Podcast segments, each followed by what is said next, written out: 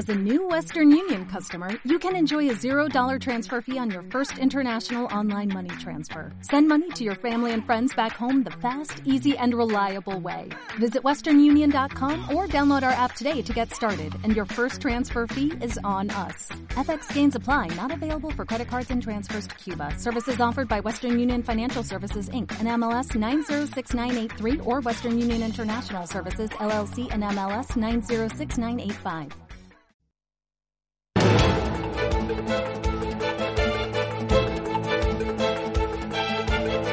El primer análisis de la mañana.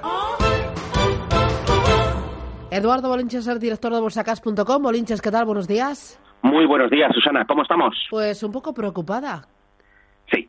Hay que estar un poquito porque continuamos con, con la avalancha de ventas de, del viernes y así estamos viendo pues cotizaciones eh, en el Nikkei japonés pues cercanas a caídas en el índice, por ejemplo, en el futuro del 2,84% del futuro, ¿no?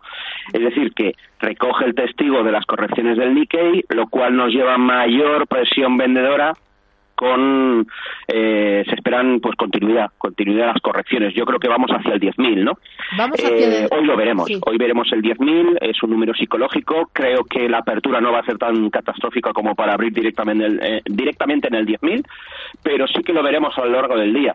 De hecho creo que la apertura estará más cerca del 10.100 que otra cosa. Es un nivel tipo, como yo llamo, clavo ardiendo, donde desde el punto de vista técnico pues ha tenido un papel bastante importante el 10.100, pero irremediablemente los puntos de inflexión fuertes se han, se han visto ligeramente por encima del 10.000, 10.015, 10.020 y ahí es donde creo que nos vamos a ir en, en formato intradiario, ¿no?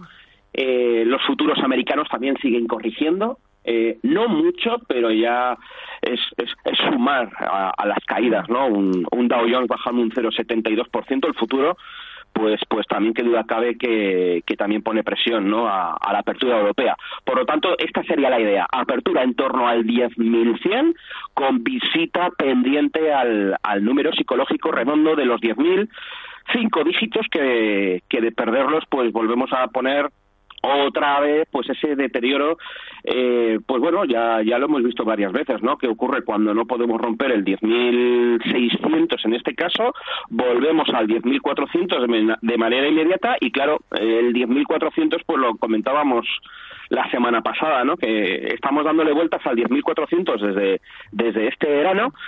Ha sido soporte julio agosto se rompió y quitando esas dos vamos a llamar conatos de ruptura del 10.400 al alza, pues pues no hemos podido con él, ¿no? Y por lo tanto, pues cuando no se puede subir, pues pues se va hacia abajo. Ese es el problema.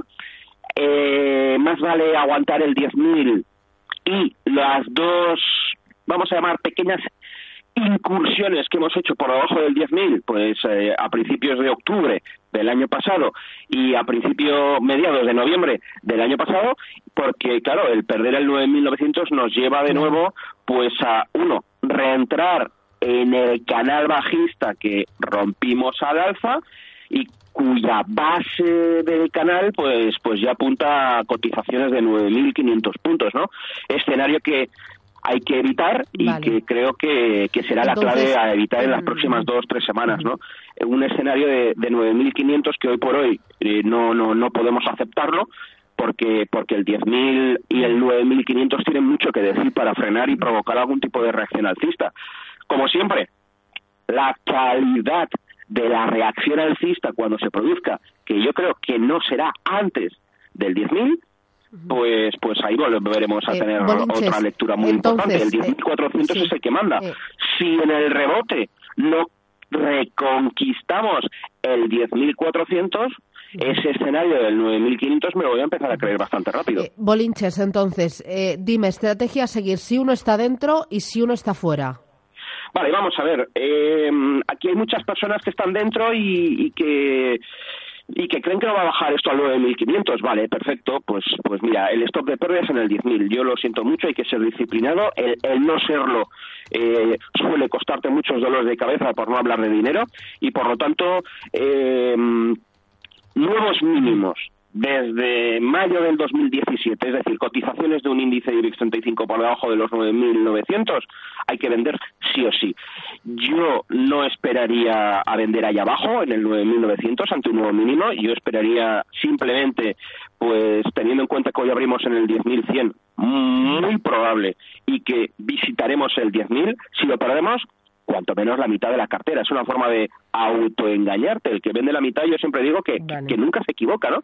Para bien o para mal, pues ya está fuera.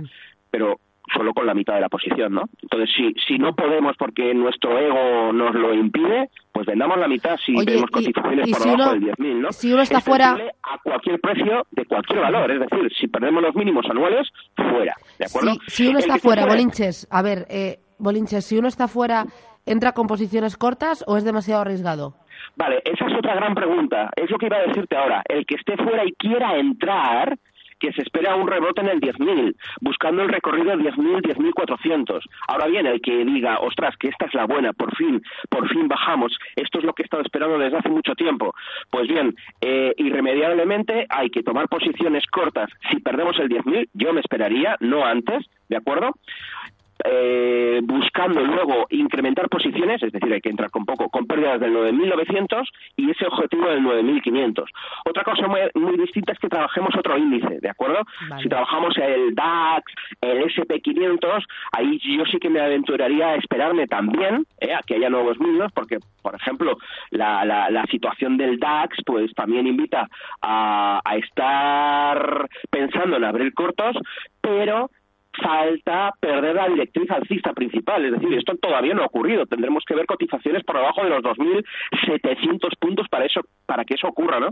no creo que es la buena en el mercado estadounidense. Esto es un contagio global por, por lo que sea, porque se ha subido con muchísima alegría y esto es una reacción más. Pero claro, cuando no nos tienen acostumbrados a bajar de esta forma, pues ya creemos que es la buena. ¿no? Entonces, mucha paciencia en el mercado estadounidense el DAX sí que lo veo eh, con problemas, es decir, que aquí con stop loss en 12.900 aproximadamente hay que ponerse corto ya en mercados alemanes y en mercados españoles, pues con el stop aproximadamente en eh, los 10.000, pues 400 hoy por hoy, queramos o no, pues ahí hay que poner el stop loss, ¿no? Entonces, bueno, se entra con muy pocas posiciones. Yo creo que un 10.280 es una invitación a asumir la mitad de la pérdida si esto se produce, pero de momento vamos aquí vamos al 10.000 y esto es lo que tenemos que, que, que poder sacar partidos si somos cortoplacistas y queremos trabajar el lado, el lado corto, ¿de acuerdo? Que lo dejamos aquí. Bolinches, un placer. Que empiezas la semana y el día con las pilas puestas. ¿No? Pues el mercado con las pilas puestas en sentido negativo y vamos a ver si somos capaces de darle la vuelta. pero sí, esa es la idea. Que no paras. Gracias, Bolinches. Un abrazo. Venga, vosotros, un saludo. Feliz semana.